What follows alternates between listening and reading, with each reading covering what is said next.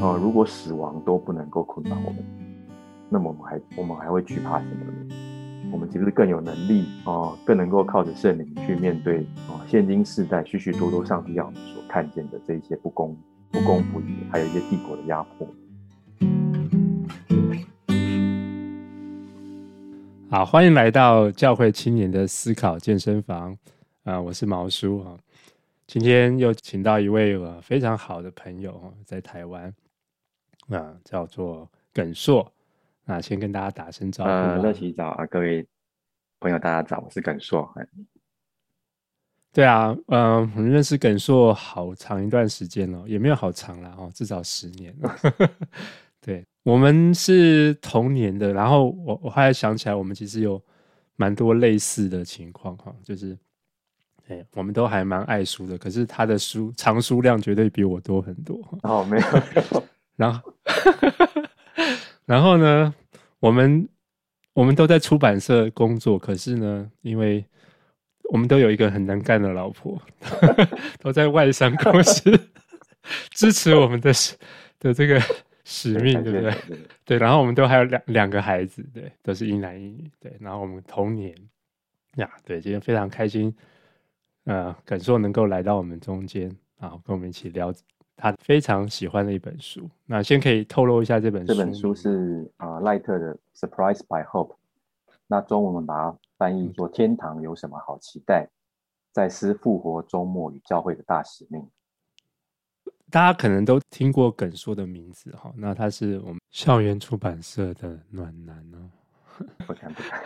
也是这个也是出版社的台柱哦，核心的一个这个力量哦，他是一个非常会读书，然后很很多想法，然后他其实涉猎非常广哦。那然后我们因为我们这一集的题目就是教会吃不饱嘛，那我不知道你应该有类似的经验吧？那我就是要逼你说出你的经验。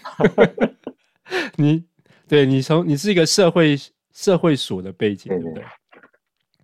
那你应该在教会听讲到啊，会会不会有一些觉得好像哪里欠缺啊，或者什么样的这种？的确啦，当然就是在教会里面会觉得有一些呃不饱足。对，不过我觉得蛮幸运的，就是说我因为我信主是在校园团契的营会，那也算是说校园团契的造就。那所以其实也是在呃校园团契啊，然后还有校园书房出版社，我觉得是啊、呃、接触到在我自己的教会以外的呃另外一个天地，就是整个呃基督教的传统，或者说整个基督教的世界。对。嗯。所以我觉得如果呃不把教会只看作是你自己的啊、呃、所属的地方教会这样的一个群体来看的话。啊、呃，整个大公教会其实是有很多很丰富的思想资源哦，很丰富的哦一些思、嗯、很多神学家、很多思想家。那其实从他们的身上，我说从其他的基督徒或者其他的宗派，我觉得从他们身上其实啊、呃、是可以让我的生命得到保足，可以从整个丰富的基督教传统得到资源。对，嗯，你可不可以说说你到底是？不保足在哪里？我就是要硬硬逼你说出，因为你讲的都比较含蓄，这样哦，对，所以 没关系，你不满意，我们再剪掉。不饱足的地方，当然就是我觉得在呃自己的教会里面，呃非常强调的是啊、呃，怎么样做一个好基督徒啊、呃，或者说怎么样去让、嗯自己的生命好像跟上帝有更深的连接、更深的关系，对。可是那样的信仰，或者说那样的呃讲道、阐述的方式，其实某程度是蛮聚焦在个人身上的。对，那这个，嗯嗯那这个个人身上也好像，呃，而且他所传递的福音，蛮多时候也会着重在呃灵魂得救哦，好像其实，在用语上，我们常会讲说，我们要去。抢救灵魂，或者说拯救灵魂，那但是其实不知不觉好像就把一个活生生的人，好像变成只在乎啊、呃、他的灵魂未来能不能得救，他跟上帝的关系能不能够恢复。所以我觉得简单讲是一种比较个人性的信仰。对，嗯、那这个人性的信仰，呃，往往在面对一些呃整整体社会的一些议题啊，或者说呃整体社会所关心的一些主题的时候，其实他能够回应的蛮有限的啊、呃，对，或者说比较，嗯嗯，啊呃，比较不知道怎么样跟社会去对话。对，那我觉得这个是大概是在教会里面会被感到比较不饱足的一个层面。那另外一个层面，当然就是，嗯、呃，相对于某些复杂的议题啊，可能我们比较会停留在啊信仰或者说跟宗教相关的层面来来思考。那其实很多呃更深层的一些啊、呃、哲学的议题啊啊，或者说是整体嗯。啊社会的关怀。其实好像在教会里面就比较没有办法去更深入的探讨。啊、呃，这样的信仰相对我来讲就感觉是比较嗯内比较内缩的，那也比较没有缺乏跟啊、嗯呃、整体社会或者说整个呃人类社会所面对的困境做对话的一种能力。嗯嗯，所以你讲到一种信仰的私有化啊，或者是个人化哈。使得我们好像对于社会的状况好像没有办法有很好的应对。嗯嗯嗯。那那很有趣，你介绍想要介绍这本《天堂》有什么好期待？Surprised by Hope。那我们知道它都是谈这个终末论，然后我们专业术语。那它到底某种程度满足了你的这个饱足感吗？你可以被。帮我们解释这之间的一个关系。哦、一个当然是我很喜欢这位作者，就是赖特。对啊，那也许待会有对，待会有机会可以再多谈一下啊，赖特对我的影响。那我觉得赖特写书，就是他写这本《Surprised by Hope》，呃，等于算是要重新去说明到底基督教的周末论是什么，就是到底在基督教里面。啊、呃，对于周末的盼望，它的内涵是什么？那我觉得它能够，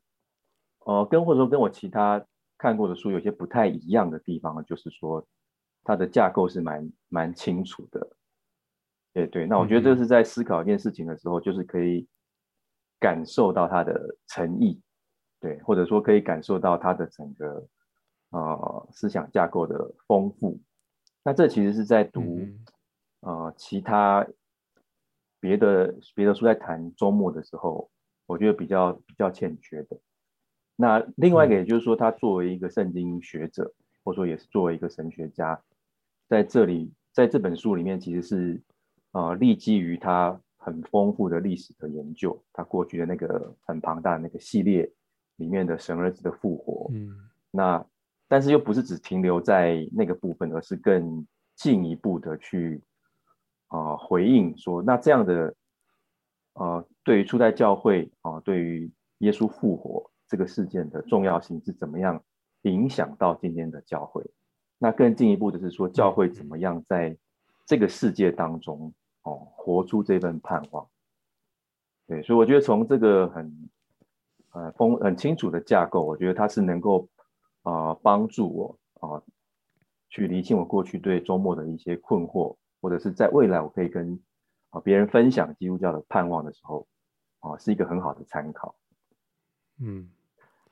其实这本书就是应该可以讲说，它是非常冲击性很大的哈，它是一个非常有力道的一本书。如果我们真的读的它，然后不被震撼的话，你你可能要么就骂他怎么这样讲，要么就是可能真的要看看很多事情要改变哈。我记得。CT 上面讲过，说有一个读者说，如果这本书讲的是真的，他的信仰就要从头来过了。我觉得啊，对我还有对于我我接触到一些人，其实这本书就有带有这样子一种非常颠覆性的力道。可不可以用几句简单的话来总结一下这本书，它到底带了什么样的这种冲击性？对你来说，好，那我觉得简单来讲。呃，赖特提出一个蛮重要的看法，就是说，呃，基督信仰谈的终末，它其实是在讲死后生命之后的生命。哦那但是我们过去的了解，其实很容易把把终末或者说未来事情讲说是死后的生命。那这个其实啊、就牵涉到赖特提出的要去理解整个基督信仰很重要的盼望有两个主题，一个是啊、呃、身体的复活，那另外一个就是新天新地。对，那这个其实也是呃我们在呈现这本书的时候，想要把这个重点啊、呃、讲出来，也就是说身体啊、呃、基督信仰我们所相信的，或者说上帝所启示的是。身体的复活，啊，而不是灵魂的复活。也就是说，在未来，在死后生命之后的生命，其实我们是会得到一个荣耀的身体，哦，我们是会有一个新的身体。那那这件事情，其实说起来，好像大家一听也说，哎，对呀，本来不就是这样子嘛？可是其实要嗯仔细去剖析哈，就是你才会发现它的它的冲击力哈。那也许待我们待会有机会可以再再继续讲。但是的确，它突破我们过去好像很容易讲上讲的是啊、呃，信耶稣得永生。那这个得永生就是说我们死后会有永恒的生命哦。很容易我们会有这样很很简单或者说停留在我们脑海当中的印象，似乎就是这样子，就是所以基督教给的盼望就是说，哎，我们不用怕死亡啊，因为因为死亡之后啊，我们是与与上帝同在。那未来啊。甚至我们可能现在乐园，那未来我们是会在在天堂哦，我们可以在那里不住的赞美神，嗯、我们不再有死亡，不再有眼泪。那可是这样的想象其实是没有完全的符合整个圣经所向我们呈现的图像。对，所以嗯嗯，所以赖特其实是想要把这个死后生命之后的生命跟死后生命的对比，把它凸显出来。那另外一个重点当然就是讲到啊新天新地。哦，上帝的要重要重新更新整个大地，所以是新天新地降临在这个世界上，这个世界要被更新，嗯嗯嗯，而不是像很多人哦，我们过去所常有的印象是哦，上帝哦，当基督再来的时候啊，这个这个被罪恶污染的世界啊，这个宇宙好像就要被毁灭，那上帝要重新创造啊，并不是这样子。那我觉得这两点其实是。仔细探究，真的是会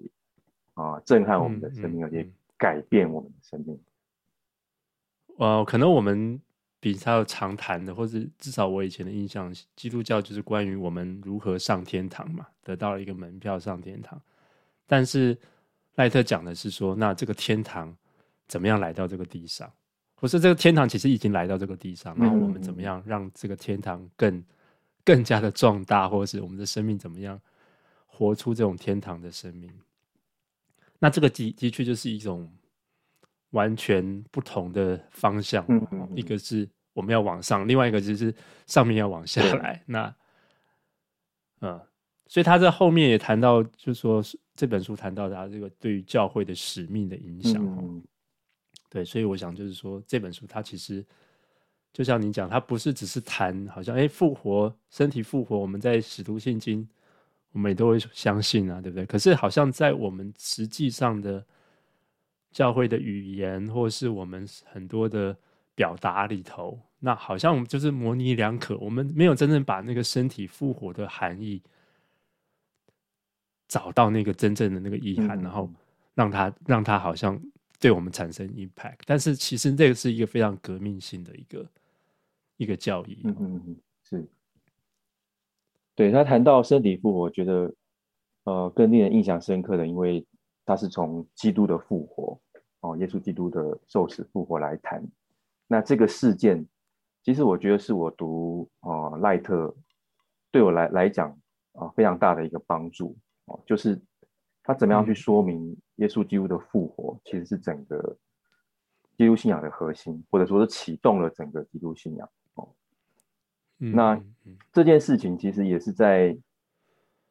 重新帮助我们去思考，就是基督复活的时候，哦，他是带着一个新的身体的复活，而未来我们也将像耶稣基督一样，我们会有一个新的身体。那这个其实是很有力的去啊对抗啊，不管是诺斯底主义啊，或者不管是呃柏拉图主义，好像重。灵魂轻物质哦，就是灵肉二分这样的思维，其实在耶稣基督的复活，还有我们也将会身体复活这样的一件事情上面，啊，其实帮助我们很有力的去对抗这件事情。那甚至也是帮助我们今天，当我们在看我们自己的身体的时候，或者说在我们所身处的这个世界啊，或者我们说物质世界的时候，我们会知道这个这个世界是上帝所创造的，是上帝所珍惜的，而且也是上帝所要更新的。而而并不是被，而并不是要被毁灭的。对，赖特基本上这本书就谈到说，其实呃，天堂，其实在圣经里头没有谈太多天堂，对不对？出现的次数屈指可数哈，更多的是谈到说天国，嗯、或者说天，然后借着天对神国。呃，你刚刚讲到说这本书颠覆我们一个传统的印象，就是呃。身体复活，跟这个我们过去常以为的灵魂上天堂，还有一个新天新地的来临，嗯嗯，相比于这种我们好像地球要毁灭了，我们要被提这样子的一种想象，你可不可以再多说一点？大家这样的观念到底对我们会有什么样的？就是在过去呃的看法里面，会把耶稣的拯救哦，把它想象成就是啊、拯救我们的灵魂。然后脱离我们的身体，嗯、进入一种永生。那其实它也带出来一个不是那么好的影响，就是说，好像，嗯，那今生，啊、呃，有有人常用一个比喻啦，这个比喻就好像说，我们好像是在这个世界，就好像一艘会终将会沉没的船。那我们是生活在当中。那耶稣的拯救就是把我们从啊这艘船救出来，我们不会跟这个世界一起一起毁灭。啊，可是当嗯哼，呃，我们从圣经的角度来看，是新天新地，呃，要临到这个世界，或者说这个世界将要被被更新，啊、呃，成为新天新地的时候，我们会知道我们如今所做的一切，它都是有延续性的，它都是有意义的。我们是要在此时此刻活出啊、呃，上帝的已经临到了这个国度的价值。对，所以这其实是会帮助我们。去面对我们现在所做的每一件事情，我们都知道它会有一个永恒的意义、永恒的价值。哦，那呃，它不只它不只是一个暂时性的，对，所以我觉得从小的地方，它其实是会让我们啊、呃、更认真的面对现在自己的生活的每一个层面，面对我们的家人，面对我们的孩子，面对我们的工作，那更大的层面也会更让我们去。意识到哦，在现今世代，我们所活的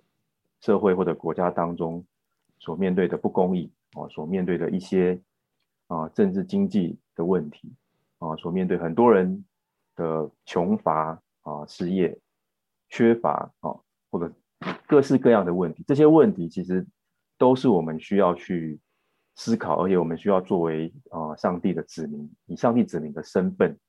哦，去改变的，嗯。嗯嗯对，是，哎，对，就是我看到他谈到救赎或是救恩这种观点，哈，就是他谈总结了一下他在两百五十六页讲到的，就是说这个救赎完整的意思是跟全人有关，然后不只是灵魂，然后跟现在有关，也不只是将来，然后跟神。透过我们做什么有关，而不只是为我们和在我们里面做什么。所以，就像你刚刚讲这个哦，不只是个人，而是全部的世界，嗯、全部的受教万有，不只是将来的事，而是跟现在的生活有关。然后，也不只是说我们好像啊、哦，只要灵命好就就就 OK，而是说上帝其实更新这个世界是透过我们这些。无用的人，或是还有很多问题的人在，在在透过我们来跟救赎这个世界，嗯嗯，所以他等于是把救赎跟我们现在身处的这个现在，然后现在的处境全部连在一起，而不再只是你刚刚谈到那种过去的一种比较私有化、个人化的一种救赎的观点。对，那我觉得可以补充，好，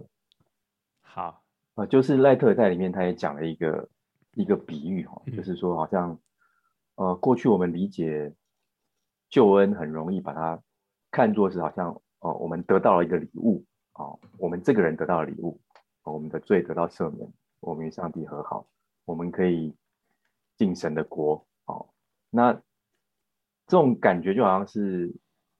呃，一个男孩拿到了一个球棒，当做他的生日礼物，他很他很高兴，他很开心，嗯、对。可是，呃，很容易忘记说，你拿到一个球棒，其实你是要跟别人一起玩棒球啊、哦，你是要跟别人。你是要跟这个群体一起去打球的，也就是说，你得到这个救恩，或者说你被拯救这件事情啊、呃，不是只为了你自己，而是要啊、呃，上帝要借着你啊、呃，参与在啊、呃、他的国度的施工当中。所以也是乐奇刚刚有有提到的，就是说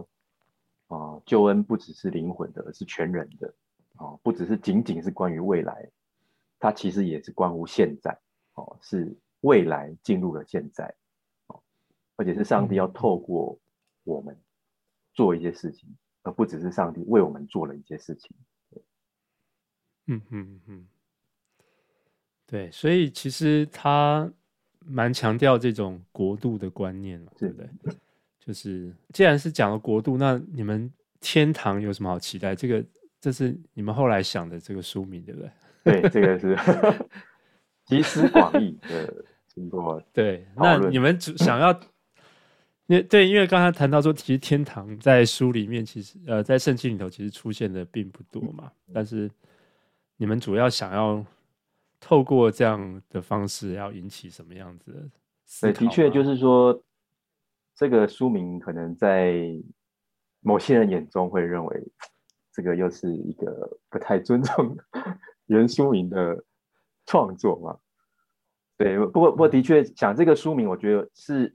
希望借着这个书名，把我们刚刚所讨论这一切，就是在不止在华人教会，而是在啊普世教会当中一种啊很容易以天堂为啊周末论核心，或者说以基督教盼望核心的这样的呃一种思考来做对话啊，或者说有一种。冲击，想要冲击一下，就是天堂有什么好期待的？嗯、对，很期待天堂的弟兄姐妹来讲，就说：“好，那我来看一下，就是对天堂是我们的确是我们很期待的。那我们来看一下赖特会会怎么讲。嗯”对，但是这个这个书名或者说这个问句，其实也是有一种提问的角度哈，提就是让大家去思考说：“嗯，到底我们要期待的是什么啊？”我们其实。呃，弦外之音啊，想要讲的是说，其实我们要期待的不是天堂了哈，我们要期待的是新天新地啊。但是其实是透过这个这个书名啊，作为一个问题啊，抛出来挑战大家。那其实也是大大家如果注意看，呃，其实很多谈呃周末论的书哦，或者说末世论的书哦。嗯，其实都都会以盼望这个这个主题，或者说盼望这个字，哦，作为它的书名的组合之一。那赖特也也也不意外啊。不过，当然他这个书名是很有很有巧思啊，就是啊，surprised by 嗯嗯 hope。那这个当然也有可能啊，是跟某程度在跟鲁伊斯致意哈。对，那对是鲁伊斯的 surprise by joy。对，那当然他另一个层面，赖特也是想要把。啊，盼望！当你真正知道基督信仰的盼望的内涵的时候，嗯、哦，他是会让你惊讶，甚至会让你惊喜的。从小到大，我们在教育，其实我一直也觉得，我们其实真的没想过身体复活会是什么样子，然后或者是，或者是说呀，新天新地真的怎么样过啊？当然，天堂也是也是想不透啦，因为一直一直在那边唱歌敬拜，也不知道要怎么过。不过就是说，嗯，我觉得他这个被这个整个回到那种复活这个教义的核心，我觉得他至少对我来说很重要。就是说，因为过去如果只是单纯聚焦在说啊，我的罪被赦免了，然后我现在可以跟神有一个一个和平的关系了。好，这个好像非常的安全，好像非常的这个疗愈哈。嗯可是现在这种复活，它其实是非常激进的，因为死亡也被击败了哈。那些早早期基基督徒，他们是在受生命压迫、非常危险的情况之下，还要信耶稣。所以，这个复活的教义就让他们知道，他们可以胜过死亡。当他们被丢在狮子坑，或是会被会被烧死，或什么，他们知道上帝已经胜过了死亡。所以，这个信仰就是非常非常激进的，因为连死亡都不怕不怕了，还有什么东西可以怕的？可是我觉得好有趣，是说那到底为什么教会发展到后来，然后信仰变得好像是这种，尤其我们在看这种中产教会的信仰，就非常的个人啊，非常的安全啊。那久而久之，就让一些人觉得 好像很无趣吗？也不是无趣，就是说你你没有了那个激进性，就不再是这个信仰。这个观念对我来说是非常非常影响非常大的。就是信仰其实是很激进，嗯、是很很 challenge。对，我觉得这个激进就是，我觉得可以回来提赖特对我的冲击，也是像、嗯、啊，乐琪刚刚讲到说复活这个事件，就是耶稣基督的的复活，它其实是启动了整个基督信仰，也就是说它是基督信仰的核心啊。为什么当初当时的门徒啊，当耶稣被捕的时候？当耶稣受审的时候，哦，他们其实是非常惊恐的，他们其实是逃离的，哦，他们其实是完全没有盼望的。可是为什么后来这样的一群人，哦，却起来，哦，传耶稣基督的名，尊耶稣基督为主，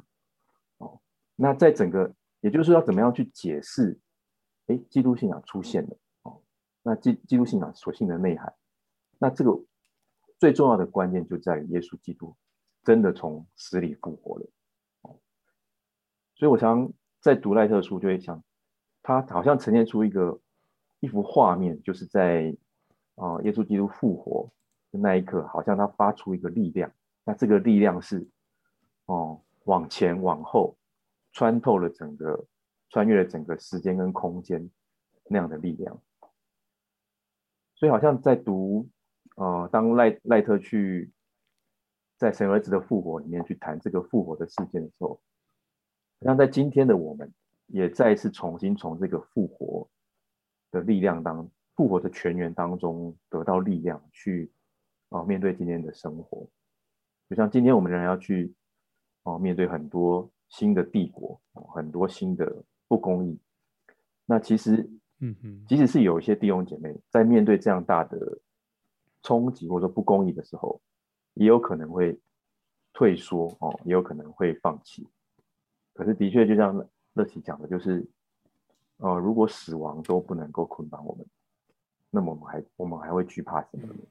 我们其实更有能力哦、呃，更能够靠着圣灵去面对哦、呃，现今世代许许多多上帝要我们所看见的这一些不公、不公不义，还有一些帝国的压迫。嗯，对，所以其实这本书它虽然。讲的好像是我们谈到天堂，或者终末，嗯、或者末世论，但是实际上他在序言一开始也谈到说，它是一本政治神学，哈，对对对，它是一个非常公共，最近很热门的一个，这这几年啦，公共神学的一本一本书，哈，所以其实呀，复活其实跟我们的公共神学、政治神学很有关系。你可以再讲一下这个帝国这个关联吗？呃，校园也曾出版另外另外一本书啊，那它的书名嗯、呃、取作《世界是耶稣的》啊。那那这本书其实是两两位学者合合写，那他们其实也是受到啊、呃、赖特的影响，讲所所写的。他们其实就是用尝试用圣经的信息去回应在今天。啊、呃，不管是资本主义或者说消费主义这样的一种帝国的意识形态，那这个这个层面很重要。那我觉得另外一个层面就是刚刚赖特讲到说，啊、呃，政治神学或者说公共神学的层面，赖特其实某程度是奠定一个基础哦。那但在这个基础之上，我们其实需要更进一步去辨识。哦，在我们身旁的一些哦压制人的势力哦，那当然讲到政治总是很很敏感的，可是我觉得赖特的提醒是，对，啊，这些政治领域的事物，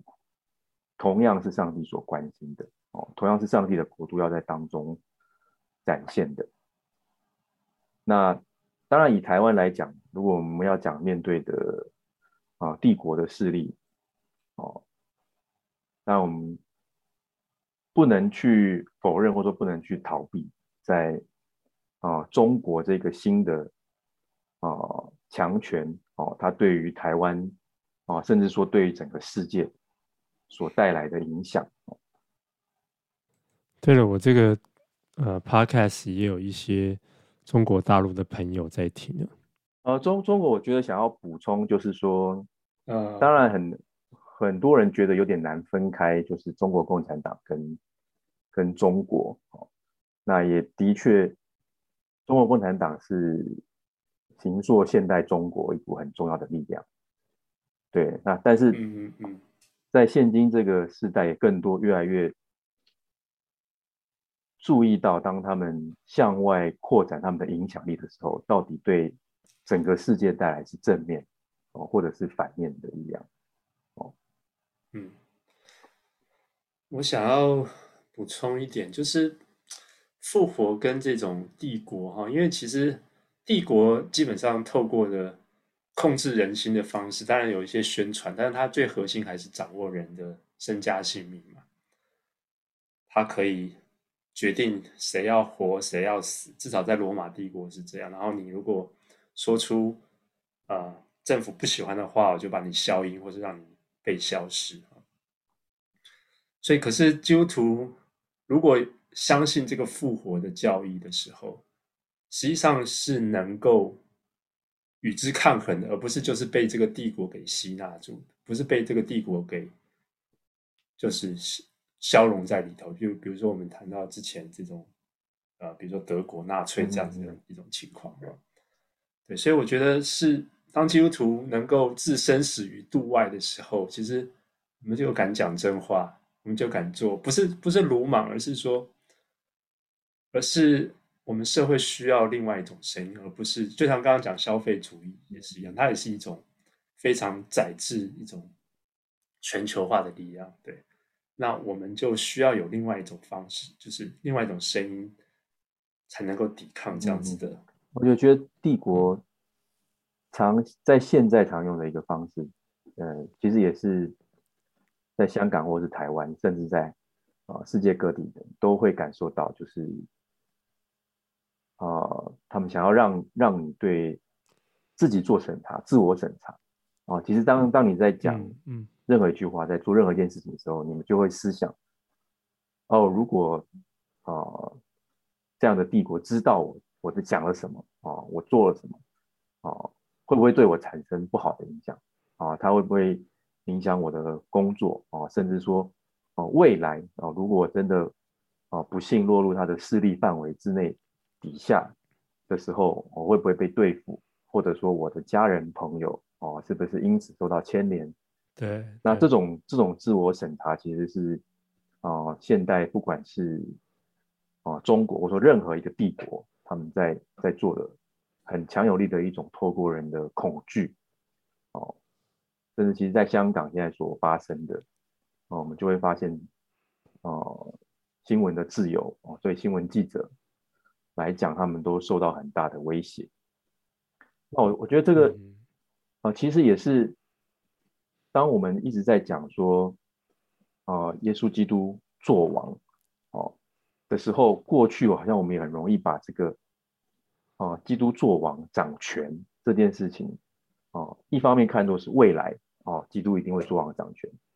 那另一方面，好像也在现在，我们会把它。某程度限缩在就是啊，基督在我的生命当中作王掌权，啊，嗯，可是赖特所要讲出来的这种公共神学是啊，耶稣基督作王，在现今这个时代当中，到底他的旨意、他的心意啊，能够在啊每一个领域当中怎么样展现出来？哦，当然，我觉得这个实际上要怎么去做，他的确会是一个很大的挑战。那我觉得赖特也有。也知道，在这个在这个层面上，他作为一个圣经学者啊，或者说历史学者，他大概没有办法提供太具体的建议对，可是我觉得他，我其实是为对每一个在不同处境的基督徒哦发出一个挑战，就是如果耶稣基督已经做完，那在你此刻所在的处境当中，你要怎么样去展现？怎么样与基督一同工作？嗯，嗯，或许要先问，就是到底我们的恐惧是什么？然后为什么我们那么恐惧他？那到底，如果我们真的相信复活吗？那如果耶稣真的复活了，那我们到底为什么还那么害怕？这样子，我觉得这都不容易啦。毕竟死亡对我们的这种，或者说现在这个新冠病毒的这这种辖制，其实还是挺大的哈。就是，但是如果没有，如果历史上如果没有一群人，他们真的能够因为复活，因为不不害不害怕，所以去做一些比较激进的事情。不管是我想到，不管是呃马丁路德金恩啊，或是南丁格尔，就是做很多的改革，其实它背后都需要很多的很大的力量哈。那个力量我，我我相信就是那个不是好像只是说哦，上帝与我同在这样子。我相信那个那个那也是很有力量的，但是那个复活的力量好像是更。至少对我来说是更强大，而且更更。但是在这本书哦，啊、呃呃，其实也有提到说教会的使命哦，也就是教会我们现在要、嗯、要做什么？有一个点就是他提到教会其实现在是活在耶稣升天以及再来之间哦，所以当耶稣的升天哦，耶稣的升天并不代表说哦，耶稣现在去到哦天堂，去到另外一个地方，耶稣的升天。啊，其实更代表的是在此时此刻，哦，耶稣的同在不再受到时间跟空间的限制，啊，但是的确我们现在我们的肉眼看不到耶稣基督，呃，我们也的确会感受到在现今这个时代，我们是要与邪恶的势力，很多时候是要面对面征战的，嗯，但是在此同时，我们又有一个盼望，我们知道当基督会再来。这个再来是真实的，这个再来将会带来一个呃最终的得胜。所以其实我觉得这个盼望，一方面让我们能够有力量去等待这个等，我们知道这个等待不是不是等待国托哈，不是等待没有终点的一种等待，而是基督真的会再来。好，其实这个我发现这个也是在现在的呃周末论在在神学界一直很强调的一个重点啊，就是。上帝的未来其实已经进入了现在哦，嗯，上帝的未来不是在未来才会发生的事情，而是他在此刻哦，上帝的未来已经对今天的我们产生影响。那这个也，如果用国度来观念来讲，我们会说国度是已经已经临在了，是 already but not yet，嗯，但这国度是已经开始，嗯。对，那可不可以聊一聊？就是说这本书或者赖特做了这么多贡献哈，那到底身为赖特粉啊，你我都是嘛？我们现在就应该要有勇气，不要怕被那个抹黑啊！对，那到底到底要怎么？为什么？为什么赖特会被误解，或者是？或是你觉得需要被为为为赖特平反的是什么？我我觉得，因为他在做的事情是一个很庞大的计划，对。嗯、那这个其实我我自己觉得，这个往往是重要的思想家要面对的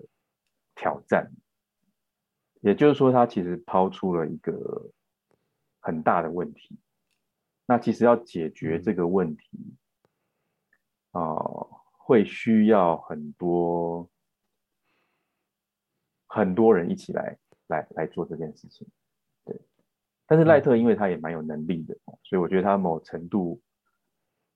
他也试着要自己完全去解决这个很很庞大的问题。那或许在这个解决过程当中，有一些地方就会有所不足。这样讲可能有点抽抽象，好的，对，有点，所以这会不会剪掉啊？不，我这样不会，我要比你讲的实实在，更具体一点。对，其实我就是说，这个很大的问题，就我的理解啦，就是一个层面，当然就是他要去讲，呃，历史跟神学之间的关系哦。那因为历史跟神学被切分开来哦，通常我们可以说是从启蒙运动以来，就是这个发展就就开始了。嗯、那从启蒙运动以来，呃，历史好、哦，好像就被拿来对抗神学，或者说拿来对抗信仰哦，所以也产生了所谓呃历史的耶稣跟呃信仰的基督哦这件对这样的一个一个区分哦。那所以当赖特要去。重新说明这个历史跟神学两个是不能不能切分的时候，它其实就是某程度几乎就是要去梳理整个从启蒙以来基督教神学的发展哦，所以这件事情其实是可以说是啊、呃，系统神学家过去比较擅长或者比较会去处理的这件事情。但是赖特他同时又是一个圣经学者，或说一个历史历史学家，所以他的研究其实是从，哦、呃，你可以说是从，啊、呃，圣经从整个新约跟旧约之间的关系，哦，嗯，那但是他要谈的方法，哦，就是又跟啊、呃、过去的圣经学的不太一样。他等于是又要去从历史的层面来谈整个圣经神学的发展，哦，所以他要去谈，哎，基督信仰怎么样跟怎么样是从呃犹太信仰生出来的、长出来的，所以他就要去解释这当中的延续性，哦，那也要去说明其中的断裂性。所以换换句话说，简单讲，我我我觉得他要做的事情是。顶尖的系统神学家，好，或者说顶尖的基督教思想史学者，再加上一个顶尖的旧约学者跟新约学者，好，嗯，要做的是啊，你先这样听起来讲已经挺复杂了。是，我觉得，嗯、呃，对我自己的感觉就是说。对你刚刚讲历史的、就觉得这是可能是又是另外好几次可以谈的一个问题，对不对？对，但是他赖特很重要的贡献就是把基督教跟历史，或者至少在在早期基督徒这一块的这些历史爬梳清楚，然后把基督教放在这个历史的背景里头，而且我觉得放的是这个这个一这个放置的方式，或是。整体的图像看起来是蛮令人信服的哈，然后我觉得也把旧约跟新约对我来说是连连在一起，因为过去旧约很强调上帝造这个世界是美好的，受造界我们要管理，成为一个管理者。但是为什么到新约就变成旧灵魂，信耶稣去爱人就好了？而而实际上赖特说，其实这个救赎就是新的创造，其实。这个新创造带来的重要性，就是我们其实都是一个新造的人，我们就是回到那个有神形象的，然后我们现在在这个世界上做这个管理的工作。旧约、新约对我来说，就是它就是合在一起了，然后不是变成两个好像不同的世界。对，对，还没有解释他为什么被 被黑呀？有啦有啦，你有解释说，因为他做的事情太复杂，被被黑，当然，呃，就是他容易被。归类在保罗保罗新观里面嘛，也也就是说，他其实要去，因为他要去重新讨论啊，在基督信仰里面最重要的保罗跟耶稣，或者应该说耶稣跟保罗。对，那因为保罗新观又很容易被简化啊，就说就是在啊反对阴性称义啊，因为整个问题是非常。庞大，当然他也可以用很简单的方式来讲，对，只是在现阶段被呈现的状况都是很容易、很化约、很很简化，嗯，也就是说，对这些标签啊，对不对？对，比如说，如果以因信称义这个主题，我觉得很很简单讲，就是赖特并没有否定因信称义，哦，但是他要讲说因信称义，哦，他应该放在一个更大的脉络、叙事脉络，一个基督信仰的大故事里面来理解哦，才比较能够找到它正确的位置。嗯、或者是说，就是在耶稣已经得胜、胜过死亡的这个核心的叙事当中，因信成瘾就可以找到那个位置。它不是，它不是那个核心，它不是最中心的。它，但是它没有否定，但是。呃，就像你讲的，我们过去如果把因信称义放着太重，放成核心的时候，那个信仰就不得不变得非常的个人导向。嗯，然后你的你在这个世上所行的，其实你的信仰跟行为好像也也有很可能脱节。嗯嗯，对，所以我觉得其实呀，我们今天讲到好像是另外一本书的事情。因为保罗新观。很多人也提到，其实就可以，你可以把它看作是一个从历史的角度重新要去梳理，到底保罗讲什么哦？到底保罗在在想什么？嗯嗯，那的确，这个呃，重新梳理，或者说从历史角度，他可能就会得出几种不太一样的画像。那这个其实是在在学术或者说圣经研究上一个非常合理而且自然的。做法啊，可是当这个重新画出来的几种画像，如果跟过去我们所认为的教会传统的画像，哎、嗯嗯嗯，好像有点不太一样的时候，那那其实对很多弟兄姐妹来讲，他会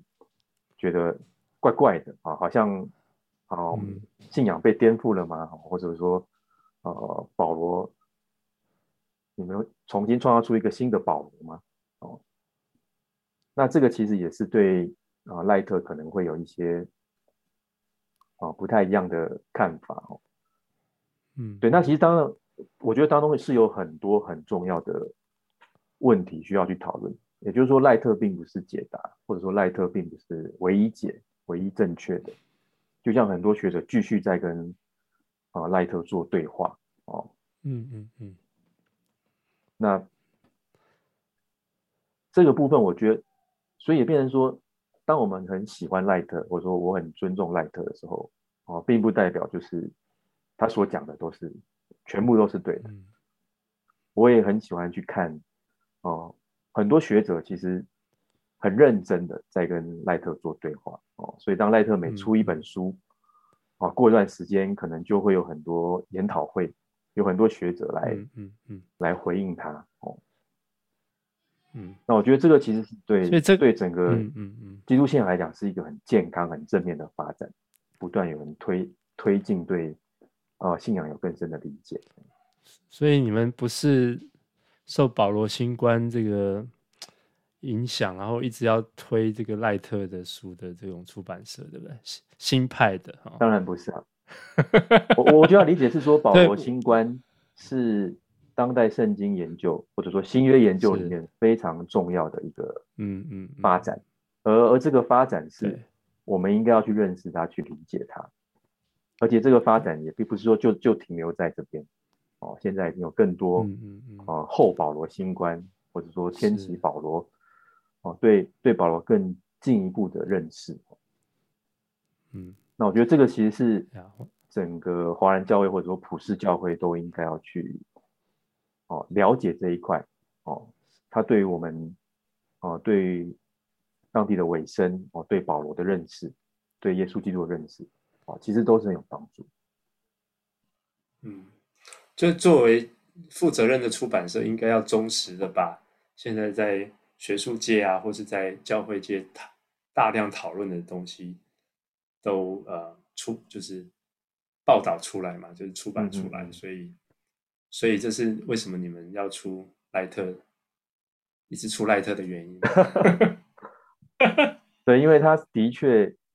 你没有办法否认，他现在是新约学界啊最重要的学者之一啊。我们也可能出的还不够，我们也希望把新约学界其他重要的学者也也呈现出来，也介绍出来。对，嗯嗯嗯，呀，那。可不可以问一下，就是说，假如大家对赖特 N.T. Wright 的的思想很有兴趣，又从哪一本书开始？就是说，因为他的东西这么这么复杂，那么庞大，然后对呀，有没有哪一本觉得比较适合做一个开始的？哦、呃，适合做开始的有蛮多啊，当然，但是就要推荐《天堂有什么好期待》啊？因为我我觉得这本算是 也蛮多人指出，算是他最精彩的著作之一。对，也就是说，在这本书里面，其实呈现出赖特的啊、呃、最好的一面。也就是说，最好的一面就是说，因为赖特的作品大概可以区分成两呃，其实有好几类啦，但是如果区分成勉强区分成两大类啊、呃，一类就是啊、呃、基督教起源那个系列的比较学术性的大部头的对作品，那另外一类就是他会为呃，一般的弟兄姐妹所写的啊，比较平易近人的，有点类似像在讲道啊，讲道当中会用的那种语言书写的呃信仰反思那样的作品。那天堂有什么好期待的？其实某层面就是整合了赖特的这两个啊这两种特色哦。哦，当然赖特还有他写的圣经注释也是他的很重要的作品。对，所以如果是以入门来讲的话，我觉得是可以从天堂有什么好期待开始，哦，不过它当然有点偏厚哦。那另外或许可以从神话语的力量哦，也是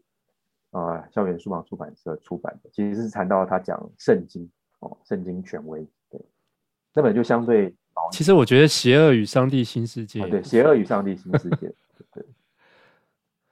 好像比圣经那个权威更哦，可能更平易、更好懂，对，因为他在讲邪恶、更更薄一点、苦难的议题，对，因为那同样也是应该也是一个演讲，哦，嗯，可以从他的演讲之前，而且他是想谈这个基督教这个叙事，就是在要击败这个邪恶嘛，其实基本上就等于从这个角度。肯定也也谈到了复活，也谈到这个，也谈到这些公共性的这些问题。嗯、那我可以再另外推荐，就是我私心觉得最喜欢的啊、呃，应该说很喜欢的赖特的一本小书啦.就是《朝圣之路》嗯嗯。对，那是啊、呃，中文版是有有翻译的。对，那其实它是啊、呃，有点结合，就是苦路。啊、就是它是蛮适合在呃受难节或复活节啊、大斋节期思想的一本书哦，也就是回到啊、赖特赖特回到到以色列，然后去把以色列此时此刻的处境跟当时哦、耶稣在哦、耶路撒冷所经历的这样的事情做一个结合的反思，我觉得是非常棒的一个灵修的作品。嗯嗯嗯那，回到这本书哦，对啊，其实就这本书还是因为赖特竟然提这么大的一个，我们讲叫做 paradigm shift 嘛，就好像从一种个人性的变得好像一种更公共性、政治性的，然后我们参与在上帝的大故事当中，那。那势必牵涉到很多经文上的一些重新的解读嘛？对，就是他他在这些经文上肯定会有他的一些新的解释嘛？对，那呀，那我当然觉得说细节上是可以去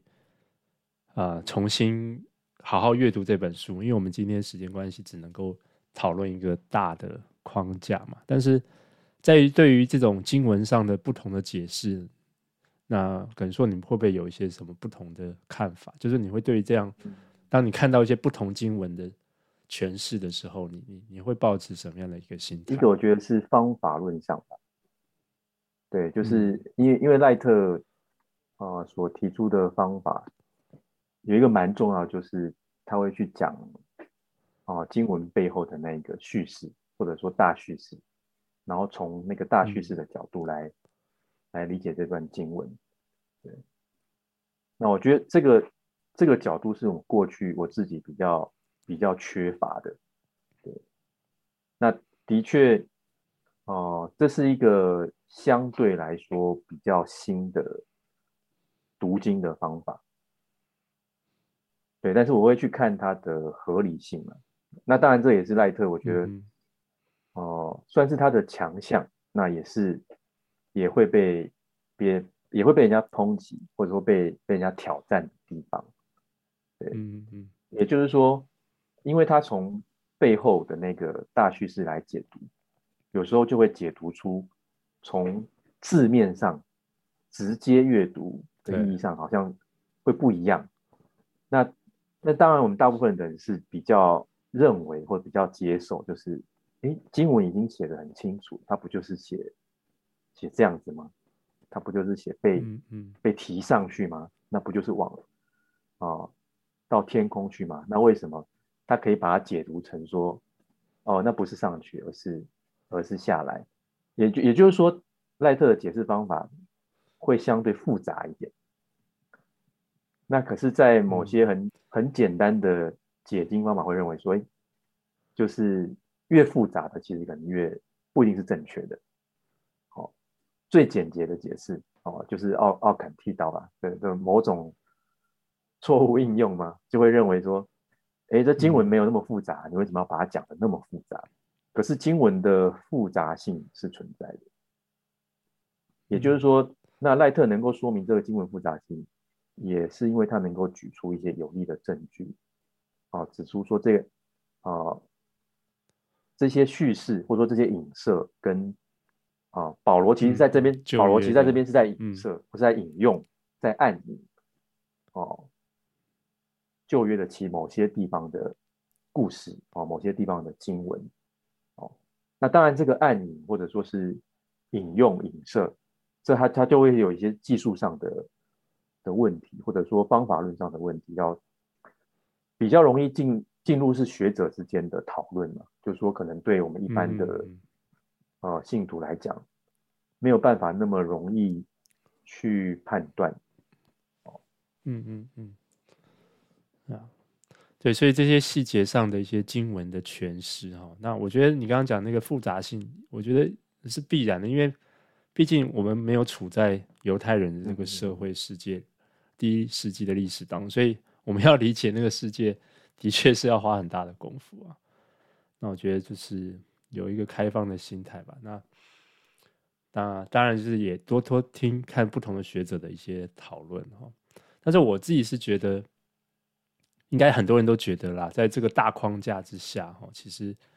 这个信仰是被开阔了。就是说，对基督教信仰其实是非常宏大的。然后能够抵抗帝国，胜过邪恶势力这样子的一种一种世界观哈，那对，所以我觉得在这个大的框架之下，赖特算是给我们一个很重要的贡献。对，那今天就嗯非常谢谢耿硕啊，我们今天聊到赖特的这本《天堂有什么好期待的》哈，它其实是这个基于他一个学术。